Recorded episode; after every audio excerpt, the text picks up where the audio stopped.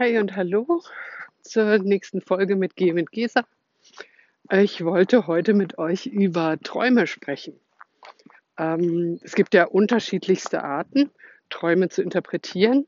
Die sind ganz gute Auskunftgeber, wenn du dich selber tiefer verstehen möchtest. Und deshalb ist da heute so mein Augenmerk drauf. Hier ist G mit, Gesa, Business Quest. Das ist der Podcast Inhalten, Zuhören und Selbstreflexion. Mm, ich hatte gestern, also da, deshalb komme ich da überhaupt drauf, ich hatte gestern ein Telefonat mit meinem Lebensgefährten und das war so ein bisschen unschön zum Ende hin. Ähm, da ging es um wirklich viele emotionale Inhalte und irgendwann hat mein Freund einfach gesagt, Gesa, stopp mal, das ist mir jetzt gerade viel zu emotional. Und in dem Moment ging in mir echt ein wilder Prozess los.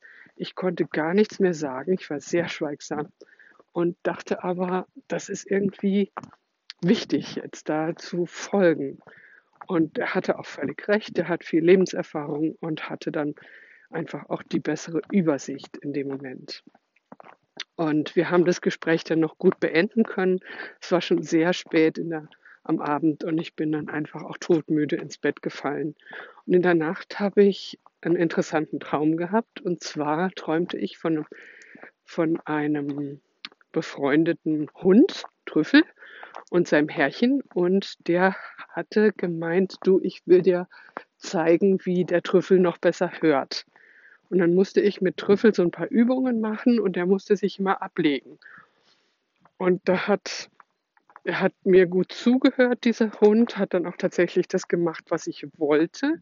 Ich habe gemerkt, so ganz passte ihm das nicht, aber er hat es gemacht. Also er hat echt gehorcht. Und das ging dann noch so ein bisschen hin und her und ähm, am Morgen wachte ich, also heute Morgen wachte ich auf und dachte, was war denn das für ein Traum? Ich träume jetzt von einem Hund, der irgendwie gehorchen soll. Und es hat mir so nicht, nicht wirklich geschmeckt. Und dann dachte ich, okay, ich habe mich erinnert, wie kann man denn Träume interpretieren? Und ich habe mich daran erinnert, dass ich, also es ist so eine Form, wie man Träume interpretieren kann. Man kann man träumt sich immer wieder selber. Also man träumt Anteile oder Ego-States von sich selbst, die einem einen Reifegrad von sich erzählen können. Das ist eine Form, Träume anzuschauen. Ich bin sicher, es gibt hunderte davon.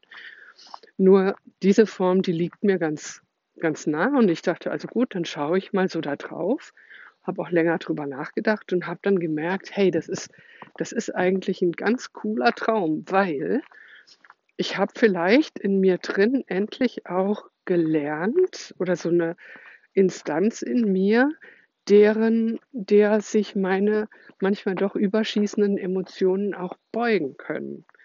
Also mit anderen Worten, die Königin in mir kann vielleicht einfach meine Anteile der Emotionen mal auf ihren Platz verweisen und sagen, sitz oder die gehorchen einfach, so dass am Steuer meines Lebensgefährts nicht der Hund sitzt mit seinen überschießenden Reaktionen, sondern meine Königin. Und die verweist in dem Moment meine Emotionen an ihren Platz, wenn sie etwas kaputt machen könnten.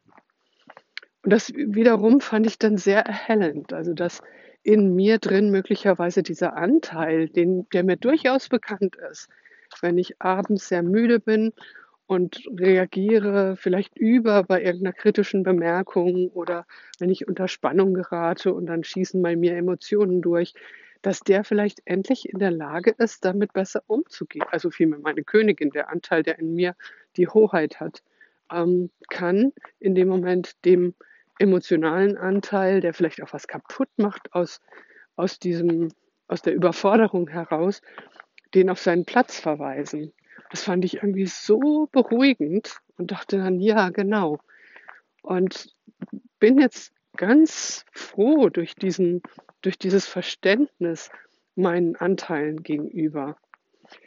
Das muss jetzt nicht beim nächsten Mal gleich so sein, aber es, ist, es zeigt auf jeden Fall, dass dieser Anteil in mir durchaus auch gehorchen kann. Und ich fand das interessant, weil also dieses Wort gehorchen kommt ja auch von zuhören. Und wenn es mir gelingt, ich als Königin, mir selber zuzuhören und eben auch mit dem Außen in Kontakt zu bleiben, kann ich vielleicht tatsächlich ab und zu sagen, nee, jetzt ist mal gut. Jetzt einfach Klappe halten, nicht weitergehen, weil es macht mehr kaputt. Mir hilft das gerade sehr, auch im Rahmen von Achtsamkeitstrainings und Meditation und Yoga, weil ich glaube, dass das essentiell ist in unserem Leben. Wir sind so oft Prozessen ausgeliefert oder fühlen uns ausgeliefert und brauchen irgendwie eine gelassenere Instanz, um mit genau diesen Momenten besser umgehen zu können. In mir ist etwas gewachsen, könnte ich mir mal so vorstellen, was diese alten Anteile in mir, die vielleicht auf der Flucht sind oder in Erstarrung geraten oder ähm, angreifen wollen, besser handeln zu können. Und es gibt ja unterschiedlichste Wege dafür. Das Wichtigste ist eigentlich, meiner Ansicht nach, dass man sich besser selber beobachten lernt. Und insofern kann der Traum, den ich da hatte, mir einfach zeigen, ich kann diesen Anteil von mir, diesen Säugetieranteil offensichtlich, beobachten, schauen, was der braucht und ihm auch Anweisungen geben. Und der hört in dem Moment. Also das ist wie Viktor Frankl, der da sagt, zwischen Reiz und Reaktion gibt es einen Raum. Und wenn ich den bewusst ansteuern kann, das ist eigentlich Freiheit in dem Moment. Freiheit, die ich habe, um über meine eigenen Handlungen zu bestimmen. Es ist nicht das, was wir eigentlich alle brauchen in diesen, in diesen erbarmungslosen Zeiten der Pandemie und ähnlichem. Vielleicht hast du ja Lust, deine Träume demnächst ähnlich so zu erforschen. Also immer zu schauen, welche Anteile träume ich da gerade? Und in meinem Traum waren ja da recht viele Anteile. Es war einerseits der Hund, andererseits auch dieser Freund Olli, den ich da habe, der Besitzer, der mir gezeigt hat, so geht's. Ist anscheinend auch ein Anteil von mir, der mir sagen kann, schau mal, wenn du das und das so und so machst, dann funktioniert das. Es ist auch die Umgebung, die ich geträumt habe, bin ich auch die waren jetzt nicht, die war jetzt nicht so, dass ich sie, mit, sie hätte erinnern mö möchten, aber es, oder müssen, aber das sind alles Anteile. Das heißt, wenn wir träumen, unser Traum, in dem Traum, die Dinge, die da vorkommen, sind alles Anteile von mir.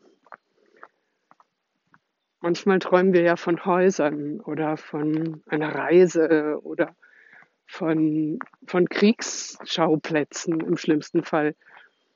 Und schau doch mal, welche Anteile sich da in dir bemerkbar machen darüber. Also was genau sind Anteile, die vielleicht in deinem Leben genau gerade so auftauchen? Wo kämpfst du gerade? Wo wirst du gerade informiert? Was in dir will wegrennen? Was in dir will, kann gehorchen? Also ich finde das eigentlich eine ganz schöne Möglichkeit, sich selber tiefer und besser zu verstehen. Wenn dir das ein Impuls ist, deine Träume mal so erforschend anzuschauen, dann würde es mich freuen. Wenn du das Gefühl hast, Gesa, ich habe da eine Frage, dann schick mir eine Mail auf kontakt at businessquest.de. Ich würde mich freuen, von dir zu hören und antworte gerne. Ansonsten freue ich mich, wenn du auf dieser Forschungsreise bist und schaust, wer in deinem Lebensgefährt noch so mit dabei ist. Viel Spaß dabei. Bis bald. Tschüss.